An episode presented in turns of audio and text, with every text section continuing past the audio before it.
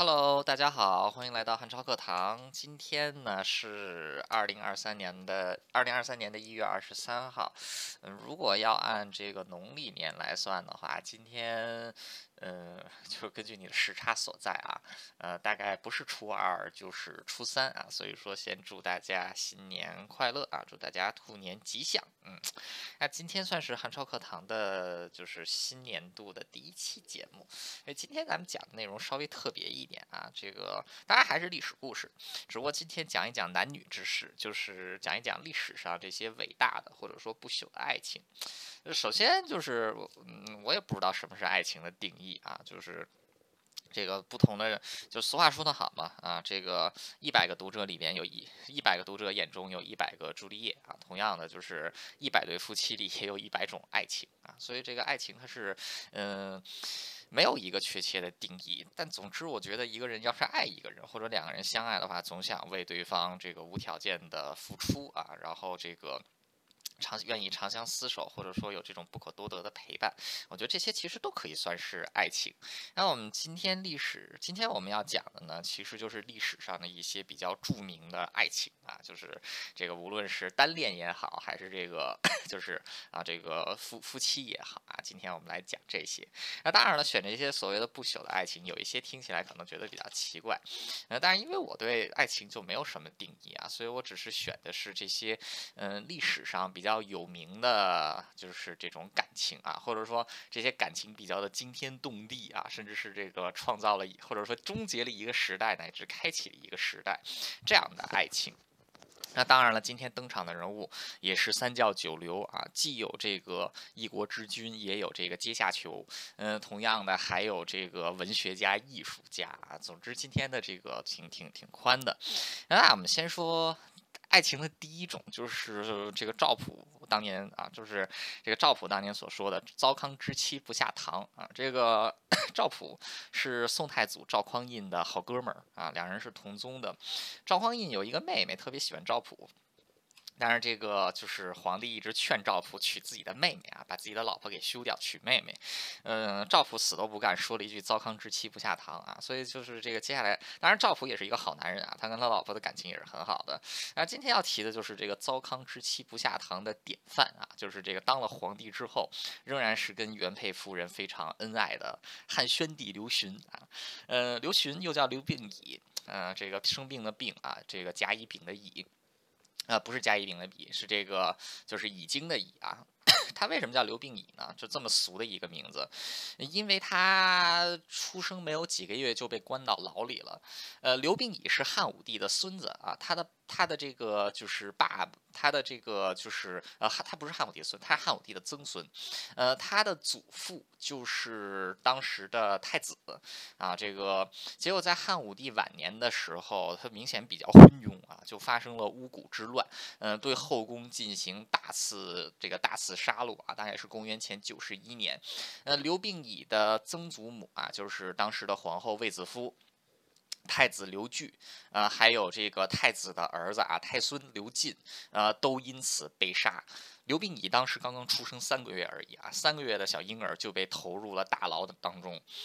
因为年龄太小了，所以这个死罪目前轮不轮不着他。呃，所以这个当时在狱中呢，就有一个这个狱卒啊，就就就可能也是心善，就把这个孩子给偷偷在狱中进行抚养啊。那这个巫蛊之乱持续了好几年的时间啊，但是在这位叫丙吉的这个啊，就是牢头关照之下，呃，刘病已在牢中可以说是捡回了一条性命。呃，后来到了公元前这个八十六年的时候呢，呃，汉武帝终于是这个醒悟了啊，觉得这个骨肉相残实在是太太太惨烈了，所以他就大赦啊，把无辜之狱那些还活着的人全都放了出来。呃，刘病已终于是获得了自由之身啊，当时他都已经四岁了啊，就三个月进监狱，四岁的时候 这个出狱。那这个出狱之后呢，呃，没过多久久他就被恢复了宗室的身份。呃，然而这个就是父亲和爷爷都已经。是以以罪人的身份被杀掉啊，所以说他对皇位的继承权自然也没有了。虽然说他算是这个皇曾孙啊，呃，不过好歹是进了宗室啊，就能以自由的身份生活。呃，那这个他的自己的名，他的名字呢就叫做刘病已啊。这个因为没有什么取好名字，所以就叫病已了。那病已呢，就个确实挺不错的啊，就是很聪明，呃，对外交游，然后这个结识了很多很有义气的朋友。他自己也很喜欢读书啊。这个就这样，就是这个日子就这么一天天的过去，终于到了公元前七十六年。在公元前七十六年的时候，刘病已已经二十五岁了。那这个时候呢，呃，就是哎，不对，呃，对，十五岁啊，十五岁。多算了十年，这个新年不会算数了。呃，刘病已十五岁的时候呢，就要开始准备结婚了。那个时候大家结婚都早啊，所以说十五、十六岁都已经要结婚了。那就给这个刘病已选老婆。那当时就有一名叫做张贺的官员啊，他这个有一个孙女，跟这个刘病已的年龄很接近啊，所以他就打算把自己的女儿嫁给这个刘病已。为妻子啊，但是家里呢就这个，但是家里呢就有人反对，呃，反对的原因就是说啊，这个 说说这个刘病已好歹啊也是这个贵胄之后啊，他是贵胄之后，但现在这个落这个落落难了，呃，落难之后就让他好好做个平民吧，你再把这个官员的女儿嫁给他，你不就是这个让他再趟那套浑水啊？他已经过得很惨了，就让他当一个平民好了。呃，张贺觉得也对啊，就只好是这。这个看说，那不管怎么样，得给刘病已找个老婆呀。那找的是谁呢？呃，这个张就是这个啊，张赫。他的门人当中啊，他的仆人当中有一个叫徐广汉的。呃，徐广汉呢，之前因为犯了罪，所以受了宫刑啊。但是他在受宫刑之前呢，就已经结婚，然后生了一个女儿，叫许平君，啊，也是个平民。呃，这个许平君跟 这个就是啊刘刘病已两个人的年龄差不多接近啊，可能这个许平君还比刘病已大一岁。呃，不管怎么样呢，就是最后这这么一撮合啊，许平君呢就嫁给了刘病已啊，当时是两。两个这个十五六这个十十四五岁的孩子，呃，那这个呃，就是婚后不到一年呢，许平君就给这个就是呃刘病已生下了一个儿子啊，就是后来的汉元帝刘氏，啊，夫妻两个人感情其实是非常好的啊，就住在这个。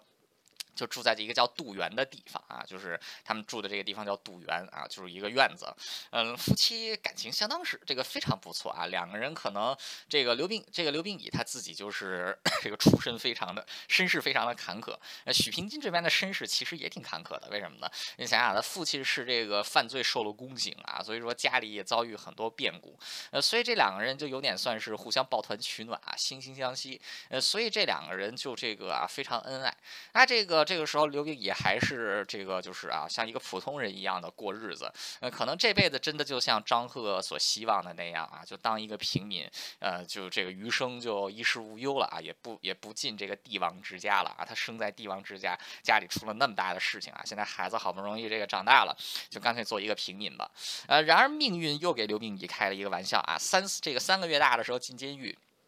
现在呢，刘病已都已经这个，就是到了十六七岁的时候，呃，他突然之间就当皇帝了啊！就是这个人生的转折就是这么的突然。这一年发生了什么事呢？汉武帝的继承者刘弗陵啊，昭帝刘弗陵，呃，死得早，公元前七十四年啊，这个驾崩，当时二十岁出头。呃，刘这个汉刘弗陵是没有儿子的。呃，当时的这个辅政大臣霍光啊，汉武帝留下的这个辅政大臣霍光，霍去病的弟弟。霍光就从宗室之中找了一个叫刘贺的当皇帝啊，呃，刘贺在位二十七天，做坏事这个做做坏事一千多件，平均每天大概做五十几件啊，所以这个到了二十七天之后就被霍光给开除了，把他给这个贬为海昏侯啊，这个海昏侯墓是前几年给这个发掘的。那这个时候，这个皇帝被赶走了啊，这个就是这个霍光权力也很大，行这个废立之事。这个刘贺被赶走了，但是还是得有人当皇帝啊啊！霍光他不能自己当皇帝啊。呃，虽然说霍光权力很大，但霍光毕竟还是一个要脸的人啊，他不他不想当，他不他。不能当皇帝，所以他还得再找一个宗室。宗室找谁呢？啊，找来找去，在族谱翻了翻，突然发现有一个人叫刘病已。那看一看这个人啊，这个血统也好，这是当年太子的亲孙子呀，这属于是皇曾孙啊，这没问题。呃，于是在这个公元前七十四年啊，也就是刘病已大概十六岁的时候。他就稀里糊涂的成为了这个汉朝的皇帝啊，他就是 后来的这个汉宣帝啊，汉宣帝这个就是刘询。那他为什么改名叫刘询呢？因为这个皇帝他是有这个他名字是有这个讳忌讳的，就是你不能直呼皇帝的。名啊，就比如说这个啊，你就是他叫刘病已，你就不能再用病字和已字了。那，同样的，像这个汉武帝叫刘彻啊，这个就是你也不能用这个彻字。嗯，所以这个就是当时这个刘病已觉得那怎么行啊？这这这病谁不会用啊？这已经的已是谁不会用啊？那这玩意儿还让不让老百姓活了？怎么办呢？算了，正改名吧啊，改名叫刘询，询问的询，这字儿不是太常用啊，这个随便就可以替代。你这要生病了啊，生病了，这这这你说。说你没有病字，你怎么你你拿什么字来替代呢？啊，所以这个刘病已非常好啊，改名叫做刘询。那刘询啊，刘询当了这个 皇帝之后啊，权力当然是被霍光所掌握。那这个霍光他虽然说是个权臣啊，但确实是一个有才能的人。呃，但是他为了加强自己的权力呢，仍然是把自己的女儿嫁给了这个宣宣帝啊，刘询。但是这个接下来就要立皇后了。那霍光当然是想让自己的女儿成为王后的。那要说这个刘刘这个刘询啊，他人他这个平时对霍光可以说是百依百。顺，因为毕竟知道霍光是权臣啊，他可以随便的这个废立皇帝，然后所以他凡事都是这个就是顺着。都是顺着这个，就是霍光去做，呃，唯独在立皇后这一点之上啊，嗯，刘询是非常坚持己见的，啊，这个就是霍光的女儿，那可是啊，是这个这个就是这个地位多高啊，对吧？许平君是什么人啊？许平君就是一个平民女子啊，现在能当个这个妃子就已经很不错了啊。这个为什么要立为皇后呢？啊，不如让这个霍成君啊，霍光的女儿就立为皇后啊。但是刘病已非常坚持，坚持要让自己的这。原配夫人许平君啊，成为皇后。那这个最后这个事件是怎么解决的呢？就是刘这个刘病宇啊，这个发了一封诏书。这封诏书给群臣写的是什么呢？就是朕当年还不是皇帝的时候，有一把特别旧的宝剑啊。这口宝剑虽然看起来不怎么漂亮，这个看起来没有什么价值，但是是我患难的时候就跟在我身边的一口宝剑。现在我当皇帝了啊，这个剑我找不到了，希望大臣们能为我找到这个这这这把剑。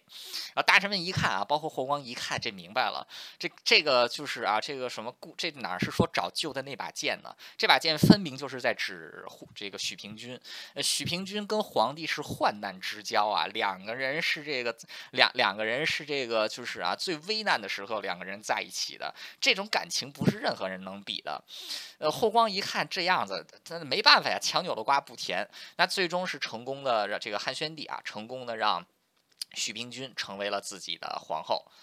呃，但是呢，许平君并没有活太久。因为霍光的夫人啊，这个就是这个他的夫人，呃，没有留下姓名啊，只知道他叫这个后世称他为霍显。呃，霍显对于霍成君没能当上皇后是非常愤怒的。那到了这个几年之后呢，许皇后啊再次怀有身孕。那这个当时霍光的夫人啊，霍显，还有他的这个女儿霍成君，两个人就勾结太医啊，在这个 许平君的药里边。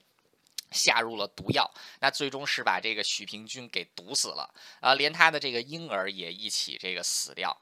呃，汉宣帝可以说是十分难过的啊，把太太葬到了这个杜杜园啊，也就是之前他们一起住着的地方啊。之后就是杜陵啊，以后这个汉宣帝就是葬在这里啊。然而这个汉宣帝这个时候仍然是不敢跟这个霍光撕破脸皮的。霍光也知道自己的老婆和女儿这事做的实在是太过分了啊。但是这个 霍光他虽然说这个品德高洁啊，但是在自己的家人面前，霍光可能还是要徇私呃，所以对此事也。也没有什么过多的追究，呃，霍光。这个之后，霍光就死掉了，那他就挂了，因为他年龄也大了。呃，霍光死了之后，霍氏就立即倒台。呃，汉宣帝他原本要清除霍氏的话，其实没有必要赶尽杀绝。呃，但正是因为自己最爱的女人被霍氏一族给害死，呃，所以在霍光死后，汉宣帝对霍氏一族展开了血腥的屠杀。呃，霍光的夫人啊，他的儿子们几乎是全部被这个杀光殆尽啊。连他的这个老婆啊，就是后来的这个皇后霍成君，也被他打入领宫啊，并且是这个 直接休掉啊，并且他给自己已经死去的老婆许平君啊加上了这个谥号和庙号。呃，这个许平君也是中国历史之上第一位啊有单独独立的庙号和谥号的一位皇后。那汉宣帝后来也缔造了西汉啊最为强大的盛世，呃，汉宣帝之后再也没有历任过任何的皇后啊，也没有在这个生孩子。他跟这个就是 这个许平君生的这个儿子，呃，刘氏啊，后来成为了汉元帝。呃，虽然说就是就个人能力上来讲，在他的儿子当中，呃，这个刘氏并不算是最优秀的，甚至说他也并不是太喜欢这个儿子。但正是因为他是许平君的儿子，呃，所以这个最后也是保住了他的。太子之位啊，后来这个刘氏成为了汉元帝，呃，这个宣帝死后呢，就跟他的夫人一起葬在了杜陵，也就是他们最早的第一个家啊。这对这个很可怜的夫妻，终于到最后长相厮守了在一起。呃，所以说像这种啊，就是。飞黄腾达之后，这个不，这个就是不会抛弃糟糠之妻啊，就是这种患难之交的这种爱情。呃，我个人觉得这是 相当的这个感天动地啊。所以这个汉宣帝啊，还有这个他的夫人啊，许平君，这是我们今天选出来的第一位。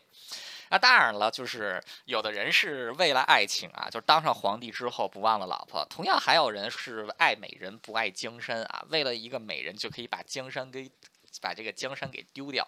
那当然了，爱美人不爱江山的 这个最典型的啊一个例子，就是英国的国王爱德华八世啊，也就是这个大名鼎鼎的温莎公爵，还有他的这个老婆啊，温莎 这个温莎公爵夫人啊，沃利斯啊，这个 Wallis Simpson 是一个美国人。呃，要说这两个人呢，就是很有意思了。呃，爱德华八世算是一个非常特别的国王，呃，因为他从小就是对皇室礼节其实是充满厌恶的，而且本人做出了很多与这个皇室有，就是对这个皇室传统有冲突的事情啊，所以说他算是一个 非常有个性的人物。呃，其中有一点就是这个英国国英国的这个硬币啊，就是这个硬币上面基本上都是君主头像，有的是脸朝左，有的是脸。也朝右。爱德华八世呢是脸朝左，呃，这个朝左朝右怎么分呢？就是这个 是怎么决定的呢？就如果说帝就先帝啊，先帝的脸是朝左的话，那下一位皇帝就是朝右。呃，这个爱德华八世他是朝左边的啊，但是他的先帝他的父亲啊，乔治五世也是朝左的。他为什么一定要朝左呢？很简单，因为他觉得自己左边的左边的这个就从左边看过去，他发型比较可爱，所以他坚持朝左边。这件事情当时还闹起了不小的风波啊，不过最终还是。这个成功炒作，那爱德华八世到了这个一九三四年的时候啊，他就已经四十岁了。然后到这个时候，他还没有娶老，他都没有这个娶老婆啊，因为之前皇室结婚都比较早，像这个现 这个刚刚驾崩的伊丽莎白女王啊，这个二十岁出头。就已经结婚要生孩子了，呃，所以这个就是他这个四十岁结婚是比较晚的，可能因为他干个性实在是太就是怎么说呢，太可能他太有个性了啊，他对这些皇室的这些子这个女子都看不上啊，所以他就得找一个不不一般的啊，于是他又找到了这个 Wallis Simpson，啊，Wallis Simpson 是一个美国人啊，他算是这个一个交际花吧，就是可以算，呃，当然这个 Wallis 夫人长得还是不错的啊，就是 也漂亮，那他之前其实是结过两次婚啊，这个就。之前是结过婚，现在跟这个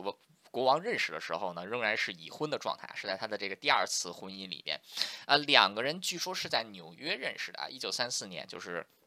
这一个四十岁，一个三十九岁的时候，两个人在纽约认识，啊，认识了之后，两个人就情投意合，就在一起生活了，那两个人就决定结婚，那这件事情就引起了非常大的争议。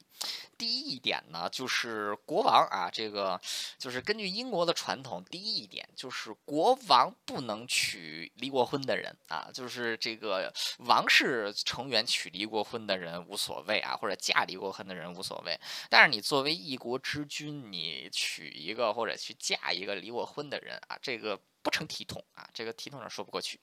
第二一点是什么呢？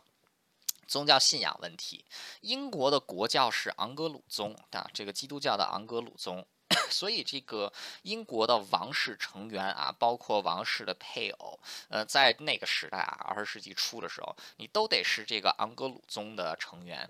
但是这个 Wallis Simpson 他不是啊，而且 Wallis Simpson 他是坚决不去这个转信啊这个昂格鲁宗。呃，所以就宗教问题还有这个就是王室体统问题上来看，呃，两个人这实在是门不当户不对啊，就是不能在一起。当然，这个爱德华八世他是很爱这个 Wallace 啊，两个人是这个情投意合的。呃，爱德华八世他非得要娶 Wallace，那这样的情况会怎样呢？就是会导致宪政危机啊，就是他的这个王室结婚。这个政府也需要批准，然后当然这个政府如果说 这个王室，呃，如果说是这个抛开政府不管的话，那就等于政府失去了王室的信任，那这个政府就只能去集体请辞啊，引发这个宪政危机。那作为一国之君，绝对不能让这样的事情发生，更何况你本来就是一个虚位元首，呃，所以当时摆在爱德华八世面前的有两有三条路，第一条路啊，就是死死的跟着这个 Wallis 结婚。然后呢，导致宪政危机。第二一个呢，就是跟这个 Wallace 啊，就是干脆断绝往来，自己还是做这个国王啊，然后 Wallace 还是继续做他的交际花。第三一个选项啊，这个第三一个选项就是退位啊，退位之后你想娶谁就娶谁。呃，于是爱德华八世果断的选择了退位啊，这个是在一九三六年的时候啊，他的弟弟约克亲王啊，这个就是。他这个弟弟啊，约克亲王后来就成为了乔治六世。乔治六世的女儿啊，伊丽莎白二世就是后来的这位 伊丽莎白二世女王。那这个在退位之后啊，这个爱德华八世啊，或者说温莎公爵，就和 Wallis 两个人就结了婚啊，随后就称他们温莎公爵和夫人。啊，当然了，关于这一对儿其实是有非常多的这个争议的。首先，两个人都是纳粹的同情者啊，在一九三七年的时候，两个人。还曾经访问过德国和这个希特勒啊，这个谈笑风生。呃，在这个第二次世界大战期间，两个人也多次表示出亲纳粹的立场啊，甚至有这个 就是卖国的这个啊，就是啊可疑这这个卖卖国的嫌疑之类的。但不管怎么样啊，就是虽然说对他们有，就虽然说他们做出了非常多的就是怎么说呢，不太道底的事情啊，但这两个人的感情其实是非常铁的。那这个两个人其实都是付出了非常多啊。为了这段感情付出了非常多，而爱德华八世自然不用说了。爱德华八世他为了这个女人，他放弃了王位啊，他宁可这个要沃利斯夫人，也不要这个英国国王的头衔。那这个很多人都觉得爱德华八世付出很多，但其实我觉得沃利斯他付出的也是相当大的。为什么呢？就是他如果嫁给他选择嫁给爱德华的话，说明他自。就是他把自己所有的退路都给断掉了。如果他跟这个爱德华感情失和啊，就是感情失和的话，或者是这个 离婚的话，那这个对爱德华的打击不就是远远是要小于他对自己的打击的啊？因为他在跟爱德华之后，他这辈子就不可能再跟任何人在一起了啊！这是他。等于说他是给自己走上了唯一一条路，那所以说我觉得两个人其实都是 付出了非常大的这个就是啊牺牲，那两个人后来就一直生活在一起啊，后来是长时间定居在这个法国的巴黎的郊外啊，那直到是这个。直到是这个一九七二年的时候，也就是在两个人结婚三十六年之后啊，这个老烟民温莎公爵他因为这个咽喉癌就去世了。这个 温莎公爵特别爱抽烟，一天能抽三四包啊，就把自己给抽坏了。然后这个温莎公爵就去了。那这个温莎公爵去了之后，在经常的一些写法里面，就好像这段感情就终结了。其实并没有，呃，这个就就是接下来沃利斯他又活了十四年的时间。那可以说这十四年沃利斯活的是非常孤单的，因为刚才提到了，这个爱德华为了跟沃利斯在一起，两他是放弃了王位，但是沃利斯他是放弃了自己接下来所有的希望和所有的路，选择跟爱德华温莎公爵在一起。啊，所以当他最爱的这个人或者说他唯一的依靠死了之后，啊，沃利斯人生的最后十四年可以说是过得极为的凄凉的啊，他把自己完全封闭在了这个封闭在了自己的庄园里啊，甚至是这个就是。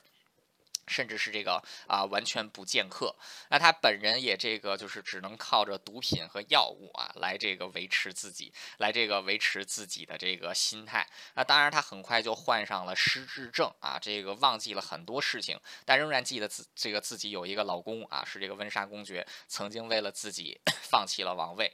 那他接下来的十四年，基本上就是把自己锁在庄园当中度过啊，可以说是啊，拖着一条性命在怀念自己的老。老公，那他这个最后就是因为中风啊，还曾经从两次从楼梯上摔下去啊，导致自己完全无法行走。那最终人生当中最终的这个就是六年时间，他是完全躺在床上度过的，甚至在第五次中风之后，他完全失去了说话的能力。就只好在这个床上，有点像是这个 靠着自己的这个啊，就完全就是在床上等死。那当然，在等死的时候，她对面摆着那张照片，仍然是她跟她老公结婚的时候那张照片啊。据说她人生当中的最后六年啊，干的唯一的一件事情就是盯着那张照片出神的去看啊，也不能说话，也不能动啊，只是傻傻的盯着那张照片。直到在一九八六年，也就是她的老公死后的第十四年啊，她才姗姗来迟，她才姗姗来迟的死去。啊，当然这个 就是在她。死的时候，因为毕竟曾经是一位王室成员，呃，所以这个英国女皇伊丽莎白啊，还有这个她的这个先生啊，这个爱丁堡公爵，以及这个 就是伊丽莎白女王的母亲啊，这个就是这个呃，这个就是太后啊，王太后，还有这个就是呃，就是王室成员基本上有头有脸的人都出席了她的葬礼。那最终这个就是夫妻二人很有意思，呃，夫妻二人在这个就是爱德华他放弃了皇位之后。呃，两个人从来没有一起在就是白金汉宫或者说任何一个英国王室的财产里共同的这个居住过。那只有在死了之后，两个人才一起葬在了这个皇室墓园里边。那这个最终啊，这一段这个非常惊世的爱情啊，也是以这个两个人啊，最终在九泉之下长相厮守来这个告终。那所以说，爱江山不爱美人啊，啊不爱美人不爱江山啊，为了爱情啊，为了这个一纸婚姻可以放弃一切。啊，这两个人其实都挺拼的啊，尽管说他们这个有有一些事情是有失体统啊，甚至是这个极有争议的啊。既然是就他们两个人的这个感情而言啊，我觉得这两个人的爱情绝对是不朽的。啊，所以刚才讲了王室啊，就是一个是当皇帝之后不忘本儿，另外一个是这个 为了娶老婆不当皇帝啊，这些都是这个上层的人物。我们接下来再讲一位底层的人物，这个刚才前面提到了啊，就今天既有皇帝也有阶下囚，所以今天我们就来讲一讲阶下囚的这个爱情。啊，这两位人物在美国可以说是家喻户晓啊，就是这两个人物的名号可以说是这个响当当的，尤其是在这个美国，邦尼 and Clay 啊，邦尼和克劳德。这两个人是持横行美国大萧条时期的雌雄大盗啊，两个人是劫匪啊，这个夫妻档，夫妻档抢匪，呃，杀人如麻啊，手上这个血迹斑斑，光警察就至少杀了九个，呃，美国南部所有的银行基本上都被这两个人给抢过啊，Bonnie and Clay，两个人还留下了一些这个很有名的照片啊，呃，两个人其实出身都很菜，Bonnie Parker 是这个。德州人啊，这个 Tex 这个德州人啊，他这个小时候的梦想是当一个演员，呃，但是因为他这个可能就是在生活在农村乡下，也没有见过什么世面，呃，所以说他的所有的这些想当演员的申请啊，基本上全都是这个破灭。那在这个他是一九一零年时候出生的啊，这个十六岁的时候他就这个 结了婚，他这个结了婚之后，他老她老公还经常这个家暴她，呃，所以他就逃家了啊，就从家里逃了。出去，呃，她跟这个老公，她这一辈子也都没有这个离婚啊，所以说这件婚姻也是。这个不明不白的啊，那么从这个家里逃出来之，这个从家里啊逃出来之后呢，这个邦尼啊，他就来到了这个达拉斯啊，当一就进到城里面当了一名这个服务员。那这个后来呢，他是这个就是他这个就是在在这个啊达拉斯，他当这个服务员啊，然后这个还另外的打一些这个兼职啊，可以说就是一个典型的底层人物啊。男主角也是这个男主角啊，他也 他这个出身可以说是更不好。呃，他比邦尼大一岁啊，这 Clay 的是。Clyde Bar 这个 Clyde Barrow，Barrow 是这个 Clyde，他是在一九零九年的时候出生啊，他也是这个德州人，呃，他是出生在这个达拉斯的这个郊区的。那他从小就是做这种普通的务农生活啊，但是 明显他是希望能够这个出人头地。那当然这个出人头地，他路子变歪了，所以他就开始去这个坑蒙拐骗、打砸抢烧啊。这个十七岁的时候就已经这个十七岁的时候就已经进过这个三次监狱了。啊，这个偷过车啊，这个通过车偷过车，抢过杂货店。然后还这个制作过毒品呢，总之这个什么坏事他都干过。呃，那在这个一九三零年一月的一天啊，就是 Clay 的啊意外进入了这个 Parker 的这个就是啊这个 Bonnie Parker 的这家咖啡店啊，两个人就相遇了。啊，从此这两个社会底层的人物就开启了一段啊完全不寻常的人生。呃，所以这两个这两个人啊一见钟情，两个人就决定呢一起来做坏事啊。这个事情是发生在这个 一九三零年的。一月五日啊，两个人的这个第一次见面。那两个人见面的时候呢，啊，Clay 的二十岁，帕这个邦尼。这个邦尼十九岁啊，两个人很快就开始在一起生活啊，但是两个人始终啊都没有这个，就是两个人始终都没有结婚。但不管怎么样，两个人就是这个，一个是啊，就是这个被活生生打成社会底底层的，曾经怀揣演员梦想的一位可怜女子啊，另一位是一位惯犯啊，就是一心想出人头地，但是只能依靠坑蒙拐骗、打砸抢烧来这个就是。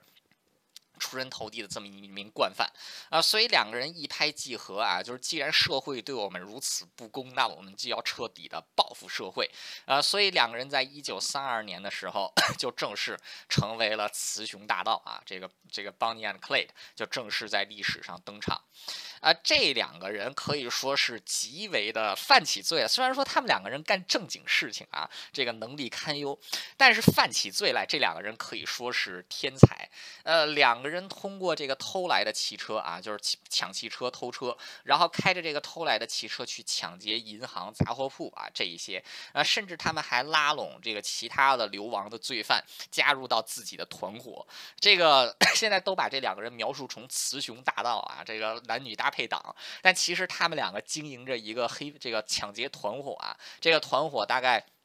这个多人多，这个人多的时候有五六个人啊，人少的时候有这个 三四个人，呃，所以他们就在这个美国南部各州流窜啊，就是这个在德州流，这个德州作案之后逃到路易斯安那啊，在路易斯安那作案之后逃到阿拉巴马，从阿拉巴马再回到德州再次犯啊，就几个州之间来回窜，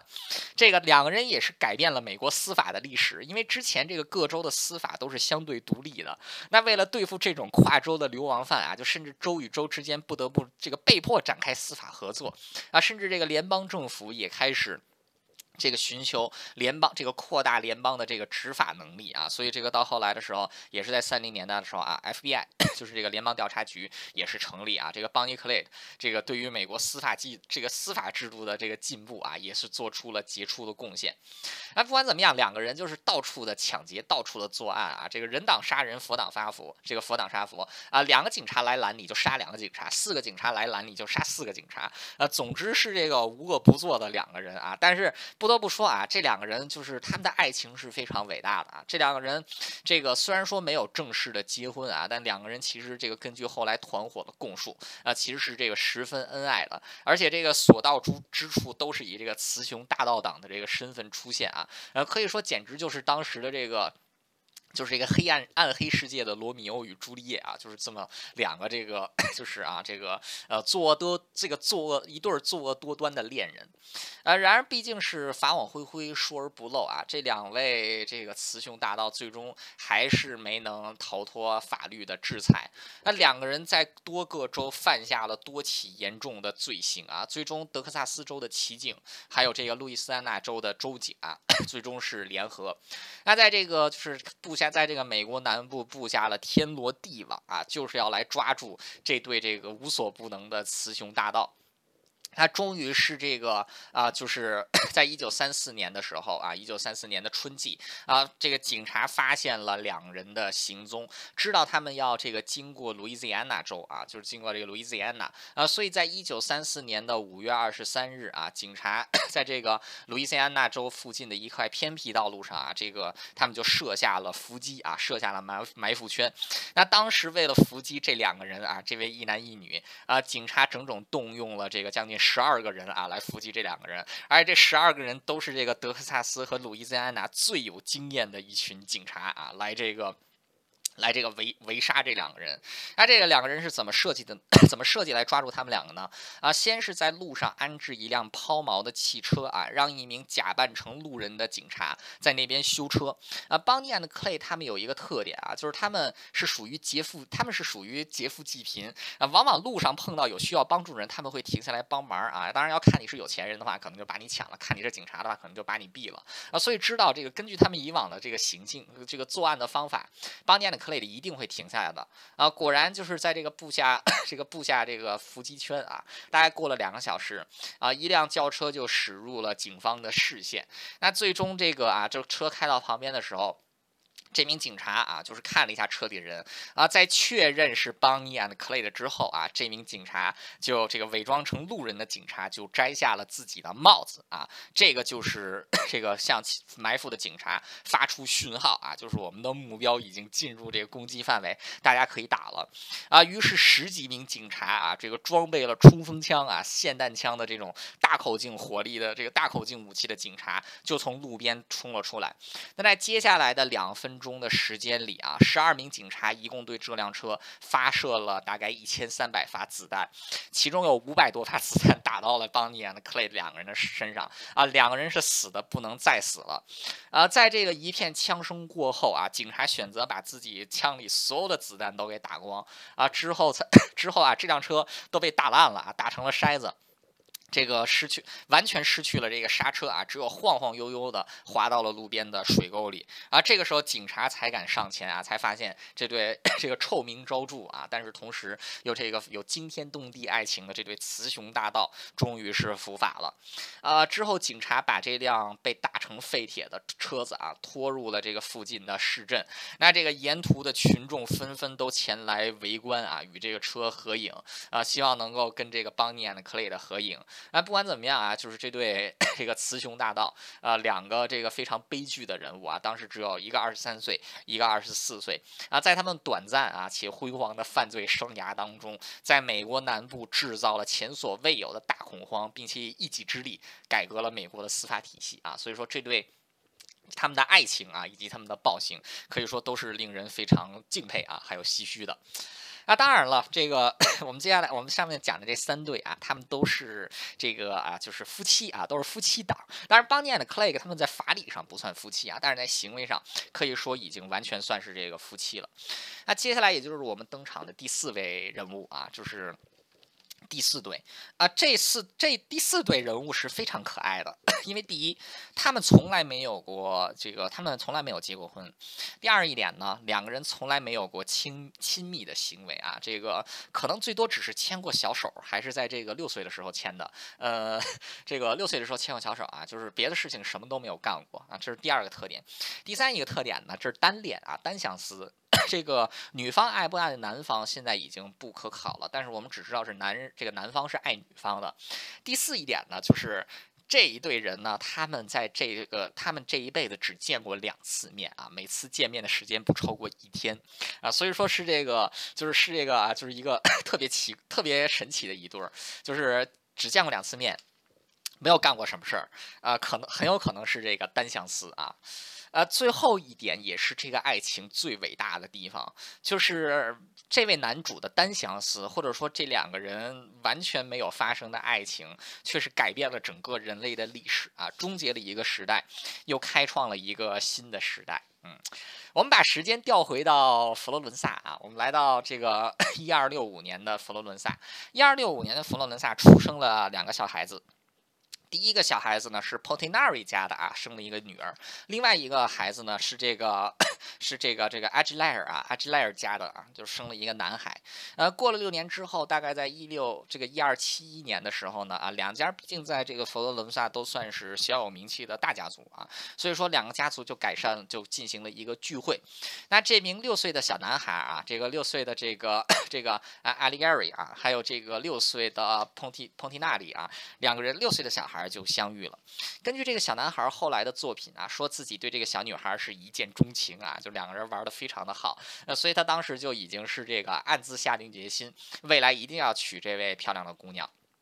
然后两个人就十年没有再见面啊，这个 因为这个就是到后来就是这个啊，就是这位这个这个男生啊，他就这个到外面去这个求学了啊，求学之后又回来啊，回来的时候已经十六岁，呃，当时这个女女方呢都已经嫁人了啊，嫁给了当地的一位银行家，两个人的第二次相遇就是在第一次见面的十年以后。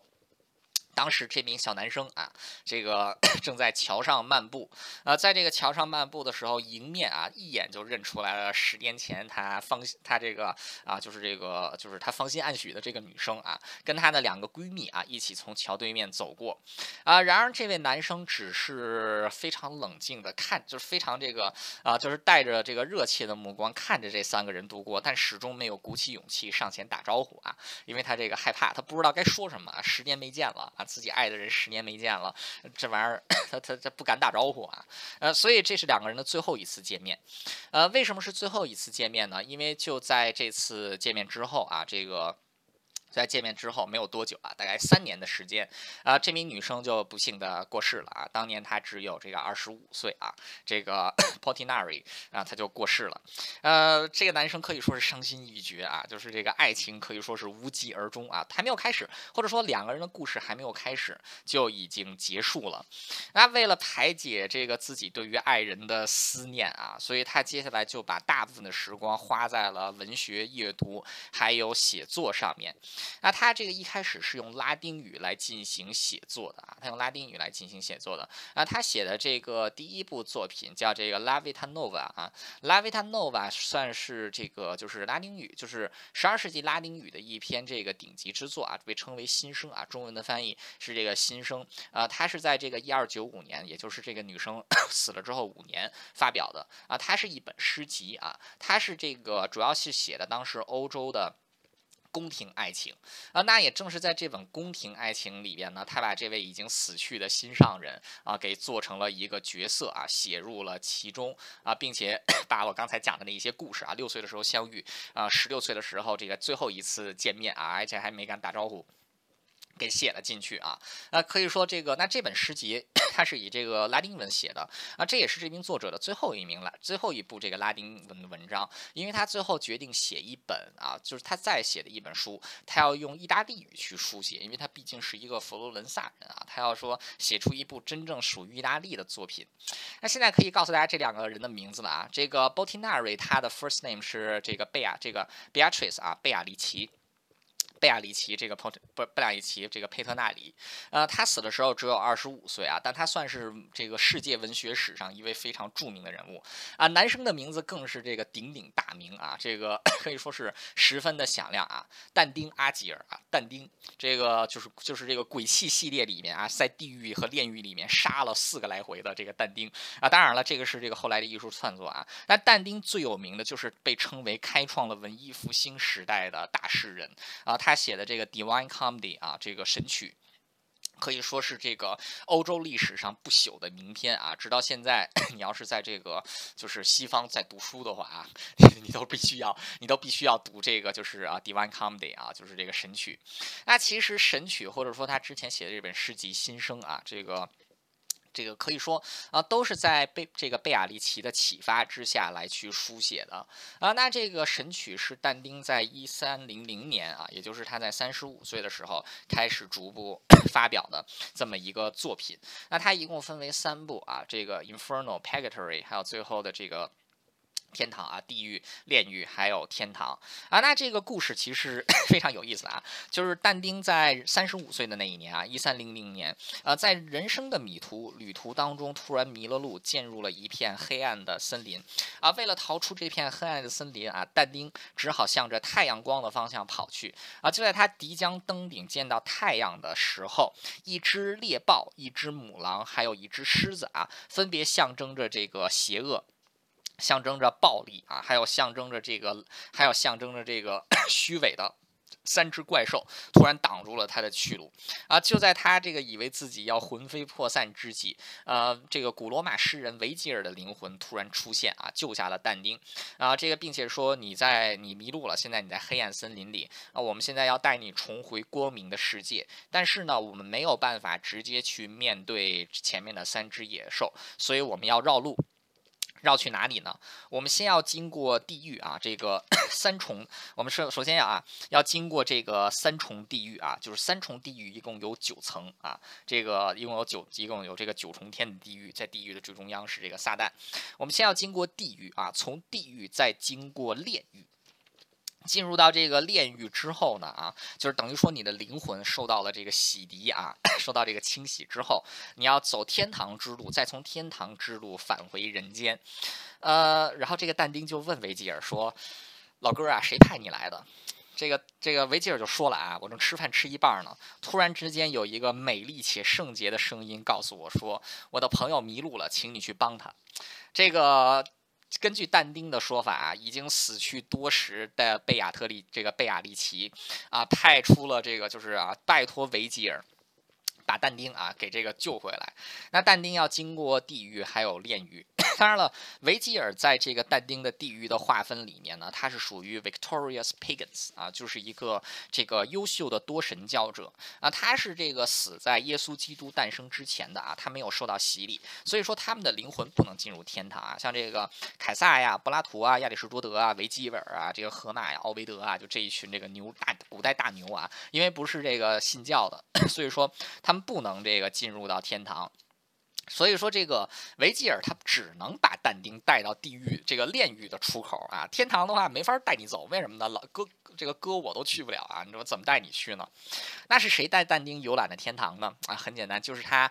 已经死去了十年的这个爱人啊，这个 贝亚利奇。那这个最后一段其实就是这个啊神曲的第三部啊，天堂，其实就是在贝亚利奇的带领之下啊，这个但丁终于是走过了天堂之门啊，走完了天堂之路，最后终于是找到了出生的太阳啊，然后这个结束了整段神曲的旅程。那当然了，整段故事其实有非常多的隐喻啊，就是它是。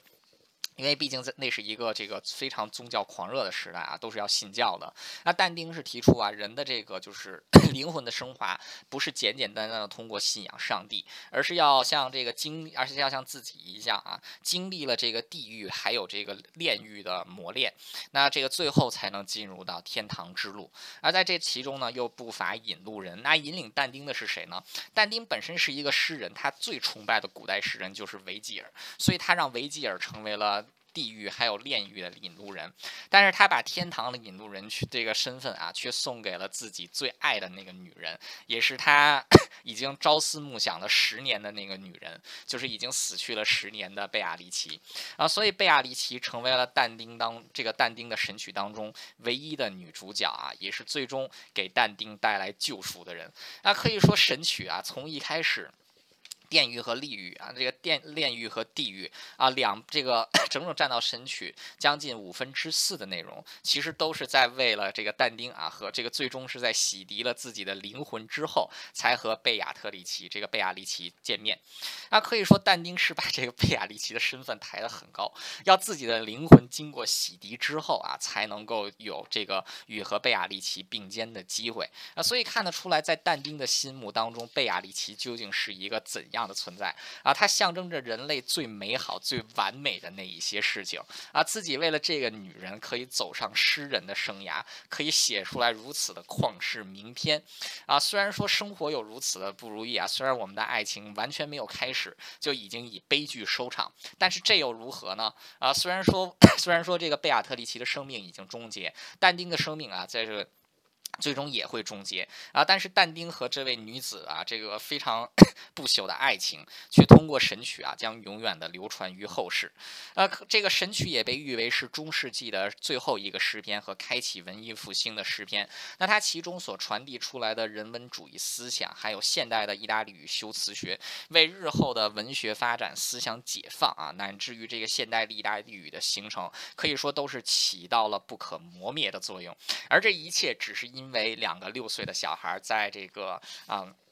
在这个一场 party 上相遇啊，这个小男孩爱上了小女孩。十年之后，那一次 不敢开口、不敢打招呼的见面，却成为了这个天荣天人永隔泉的最后一幕。那最终，但丁是把自己对于爱人的这份思念啊，写作了神曲。那神曲也成这个成功开创了一个时代。啊，可以说最为伟大的，或者说是最为不朽的这个最为不朽的爱情啊，往往不需要什么 这个惊天，往往不需要什么甜言蜜语啊，往往。也不需要怎样的肉意啊，也不需要放弃什么，也不需要这个忘，也不需要忘记什么啊，甚至不需要去特别的获得什么。往往最不朽的爱情，其实只要在心里有对方啊，把对方作为一个至高无上的存在，就能开启一个伟大的时代啊。但丁做到了，未来也会有很多人做到。所以我觉得但丁啊，对于这个贝亚里奇的爱情啊，虽然是有点单相思的味道啊，但是绝对是这个人类历史上不朽的爱情名篇。